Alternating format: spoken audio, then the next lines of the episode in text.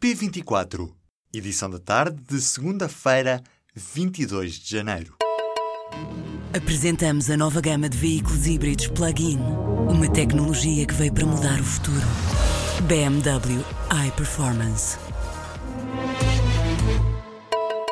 Procuradora do Ministério Público, Leonor Machado, pediu nesta segunda-feira a separação do processo do ex-vice-presidente de Angola, Manuel Vicente, um pedido que foi aceito pelo Tribunal no primeiro dia do julgamento da Operação FISE. Leonor Machado alegou que o Procurador Orlando Figueira, arguído neste processo, está há mais de dois anos como medida preventiva da liberdade através da pulseira eletrónica que tem. O advogado Manuel Vicente não se opôs ao pedido. Assim que se confirmou a viagem de Carlo Puigdemont para Copenhaga, na manhã desta segunda-feira, a Procuradoria Espanhola pediu a reativação da Ordem Europeia de Detenção contra o ex-presidente da Generalitat mas o juiz do Supremo Tribunal recusou o pedido.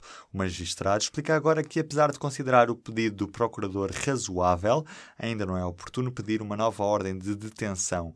O juiz precisa primeiro de saber quais as intenções do antigo líder da Generalitat, se está na Dinamarca apenas para proferir a conferência sobre o processo independentista anunciada na Universidade de Copenhaga ou se pretende ficar por lá mais tempo. Se havia dúvidas ainda de que a polémica traz espectadores, Super Nanny vai provar mais uma vez de que quanto mais polémica é o programa, mais gente o quer ver. Este domingo o programa emitido em horário nobre foi seguido por 1 milhão 250 mil espectadores. Na prática, mais ou menos 12 em cada 100 portugueses viu o programa. Uma semana antes, tinha sido o terceiro programa mais visto do dia, com 1 milhão e 180 mil espectadores. Apesar do sucesso nas audiências, as marcas quiseram se afastar do programa. A marca de cosmética Corinne de Farm confirmou à revista Mais e Publicidade que desistiu de ser patrocinadora principal do programa porque o tumulto social em torno do mesmo não é compatível com a imagem da empresa. A Embaixada dos Estados Unidos em Israel muda Tel Aviv para Jerusalém antes do final de 2019. Quem o disse foi o vice-presidente dos Estados Unidos nesta segunda-feira. Mike Pence garantiu que nas próximas semanas vai avançar com o plano para abrir a Embaixada dos Estados Unidos em Jerusalém.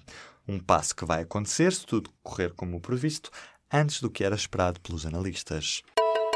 O número de desempregados inscritos nos centros de emprego baixou 16,3% em dezembro, face ao mesmo mês de 2016. O número situou-se em quase 404 mil pessoas. O desemprego afetava ainda no mês de dezembro mais de 44 mil jovens, o que ainda assim representa uma redução homóloga de 19,7%, com menos 10.920 desempregados com menos de 25 anos. As previsões para a economia mundial foram revistas em alta. O Fundo Monetário Internacional vê a economia da zona euro a crescer 2,2% durante este ano. Os cortes nos impostos nos Estados Unidos e os resultados positivos que se registaram nos últimos três meses do ano, um pouco por todo o globo, deixaram o FMI mais otimista sobre o desempenho da economia mundial nos próximos dois anos. O fundo antecipa um crescimento para a economia mundial em 2018 e 2019 de 3,9%, uma aceleração face aos 3,7% do ano passado. É literalmente entrar, escolher e sair. A nova loja da Amazon já abriu em Seattle, nos Estados Unidos. E o conceito é simples: levar um smartphone no bolso, pegar no que quiser comprar e sair pela porta. Ao sair da loja, os produtos levados são debitados da conta do cartão de crédito. Isto sem passar por caixas ou checkouts self-service. Tudo funciona através de sensores que seguem os movimentos de cada um dos clientes. A nova loja tem o nome de Amazon Go e ainda não há planos de abertura de novos espaços. O Dolce Vita Tejo vai mudar de dono. A Axe Investment Managers anunciou nesta segunda-feira ter comprado por 230 milhões de euros o centro comercial na zona da Amadora aos fundos de investimento Baupost e Eurofund. O plano de investimento em curso, que movimenta cerca de 50 milhões de euros, propõe transformar o Dolce Vita Tejo no primeiro shopping resort de Lisboa e no primeiro espaço comercial e de lazer de Portugal. A eletrificação da linha do Douro entre Marco Canaveses e a Régua vai avançar em 2020.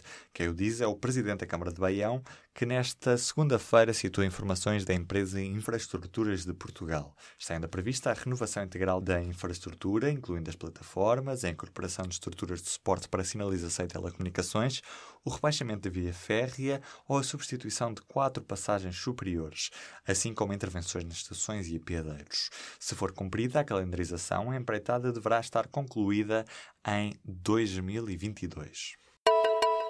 A Praça de Espanha pode ser um jardim, à beira da Avenida de Berna, plantado. A Câmara de Lisboa tem várias propostas para este largo e deixa a decisão também nas mãos dos municípios.